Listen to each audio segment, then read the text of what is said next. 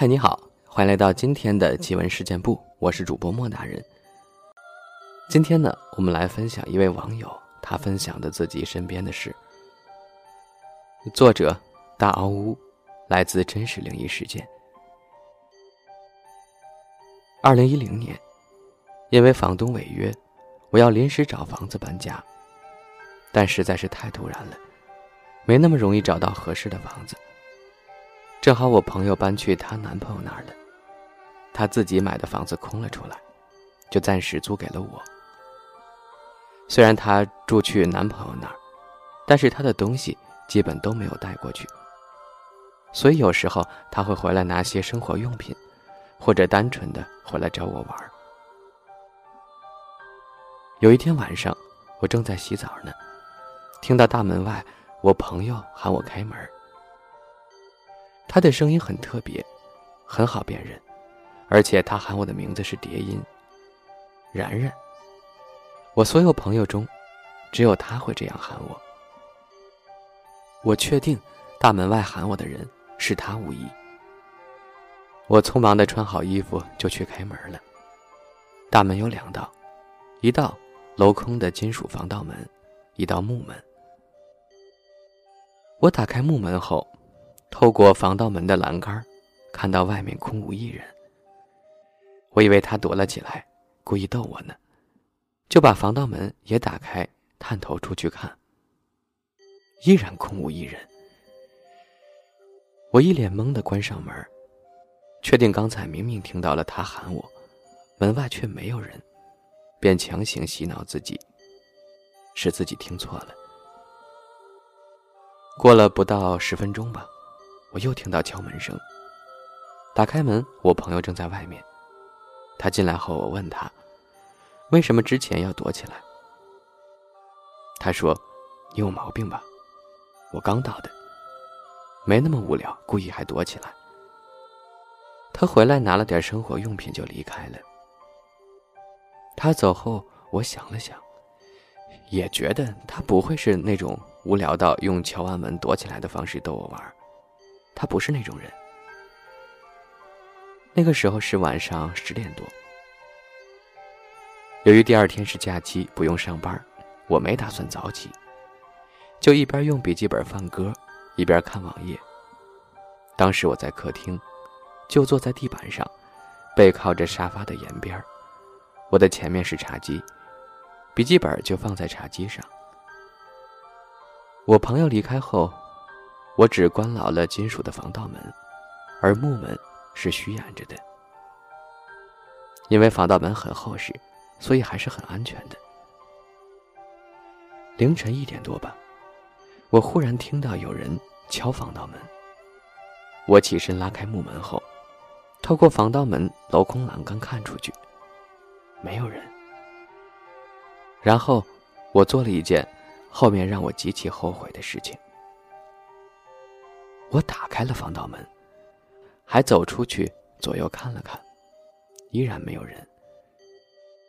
当时我以为是邻居晚归，路过我家时不小心蹭撞到了我的防盗门。等我出去看时，邻居早就进到自己家了，所以门外走廊上空无一人。只是我忘了一个细节，我并没有听到隔壁有开门和关门的声音。我回到房子里后，便把两道门全部都关牢了，坐回到地板上，继续听歌看论坛。凌晨三点多，我忽然听到了一阵很粗重的呼吸声。刚开始。This episode is brought to you by Shopify. Whether you're selling a little or a lot, Shopify helps you do your thing, however you cha-ching. From the launch your online shop stage all the way to the we just hit a million orders stage. No matter what stage you're in, Shopify's there to help you grow. Sign up for a $1 per month trial period at shopify.com slash special offer, all lowercase. That's shopify.com slash special offer. 我以为是歌里的声效，还在奇怪，这歌单里所有的歌我听过无数次了，没有听到过有呼吸的声效啊。 于是我把歌曲暂停了，想知道是不是我养的猫发出的呼吸声。然而，我的猫端坐在我的左前方，圆圆的大眼睛正看着我呢，而它并没有发出很大的呼吸声。回忆到这儿，我鸡皮疙瘩又起来了。于是，我竖起耳朵听，想知道那呼吸声的来源在哪儿。歌已经暂停了，当时凌晨三点多，安静的仿佛空气都静止了一样。除了那个无比清晰的、沉重的呼吸声，那个声音就像是一个得了重感冒的男人，很吃力的在呼吸呢。正当我专注的听着这个声音时，忽然，那声音凑到我左耳出来了，和一个人把自己鼻子贴着你的耳朵呼吸一模一样。我本能的向左边转头。那声音咻的一下又到了我的右耳处，瞬间我就炸毛了，心脏狂跳，像弹簧一样猛地从地板上跳起来。而这时，那声音又从沙发里传了出来。对，就是字面意思，从沙发的里面传了出来。那是一张普通的布艺沙发，可以把沙发。被盗放下来变成简易床的那种，整个结构不至于能在沙发里面藏个人，何况那声音肯定不是人能发出来的，除非它透明。人在极度恐惧的时候，会把恐惧变成愤怒，起码我是这样的。当时我已经害怕到极点了，却忽然很火大，觉得凭什么这样吓我？我招谁惹谁了？凭什么吓我？于是我对着空气狂骂，各种诅咒和脏话，外加威胁。我也听说过遇到这种事儿，咒骂也是一种解决方法。一边骂，一边猛打我朋友的手机。可是平时夜猫子的他，这回却死活也不接电话。我骂了好一阵儿，停了下来。也听不到那个呼吸声了，但是那种诡异的安静，又让我开始心脏狂跳，鸡皮疙瘩直炸。我强装镇定的把猫一把抱进卧室，并关上了卧室的门，灯是不敢关的。找出了我妈之前在寺庙求的一本经文，拿在手上，然后把猫抓到床上，按住它，不让它跳下床。我平时是从来不准它跳上床的。这次，真得靠它壮胆了。于是我一手按着猫，一手拿着经文，半靠在床上，心里还默念着“南无阿弥陀佛”，相当的怂。当时的我又怕又困，可就是不敢睡觉。就这样睁着眼睛，时不时的看下手机的时间。就这样，活活的挨到了六点整。看到手机上的时间一到六点，我的胆子就大了起来。从卧室的窗户和门开始，一扇扇的打开，整个房子的窗户和门全部打开后，我就拿着数码相机在房子里乱拍，一边拍一边对着空气威胁：“六点了，你该走了。你只是路过，这儿可不是你待的地方。你要是不走，我一定会灭了你，让你魂飞魄散。”这样整圈下来，太阳差不多都要升起了。然后我收拾收拾，跑去了原本我决定要分手的男朋友那儿。那个房子，我就再也没有回去过了。我的猫还是当时的男朋友去那儿帮我抱回来的。事后跟朋友陈述了整个经过，他说我神神叨叨的。他住的时候什么事儿都没有，我住没几个月，就说撞鬼了。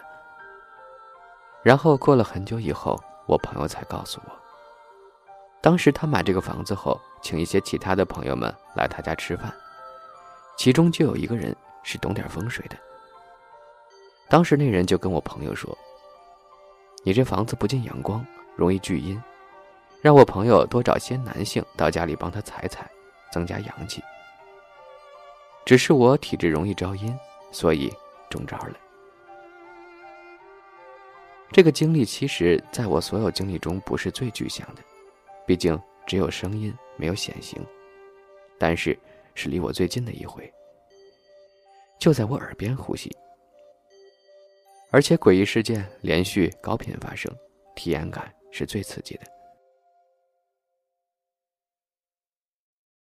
关于声音的，我还有好几个：电梯间里的女鬼陪我哭。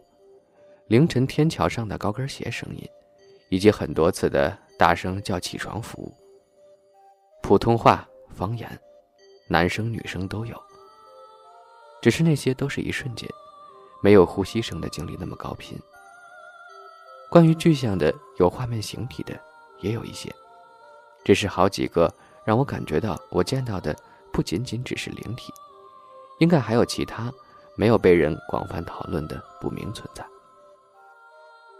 另外，我想说的是，我第一次见到那些东西的第一感觉，并不是恐惧，是孤独。那种颠覆常识的孤独。从小被教育不迷信，世上没有鬼，学校家长都是这么教的。但是真正经历的时候，才觉得大人们说的都是屁。正因为这样，一度好奇道教、佛教各种各种。希望能找到一个合理的答案，也算是找一种归属感吧。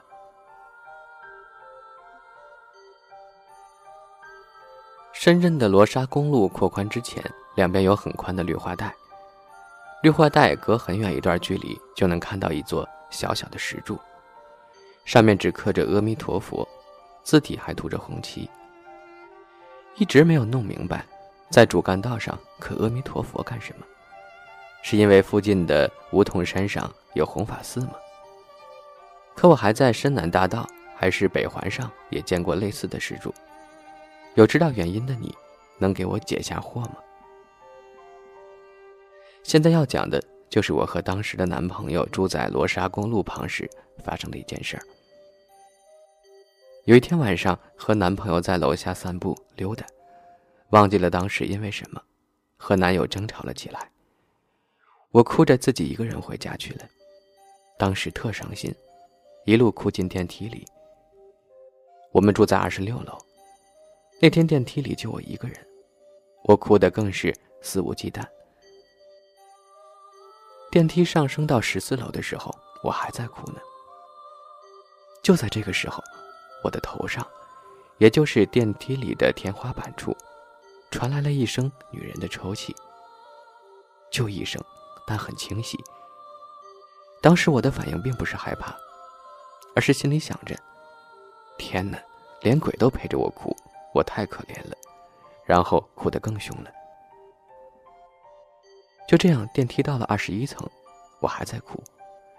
这时候，我的头上，电梯天花板处，又传来一声“唉”。这声“哀”尾音拖得很长。我都能感到哀得很无奈的情绪，我的心情顿时平复了很多，但依旧没有感到害怕。直到电梯到了二十六楼，到我家门口了，我才想起来，门钥匙在男朋友身上呢。那栋楼的每一层走廊是开放式的，每一户的大门对着半人高的栏杆我伏在栏杆上，看着楼下，等着男朋友回来开门。只是风一吹过，我便清醒了，回到了应有的恐惧状态。刚才我在电梯里听到鬼声了呀，立马从栏杆上弹开，贴着门站好。我怕女鬼上我身，让我翻过栏杆跳下去了。非常戏精的心理活动。后面就没有什么灵异后续了。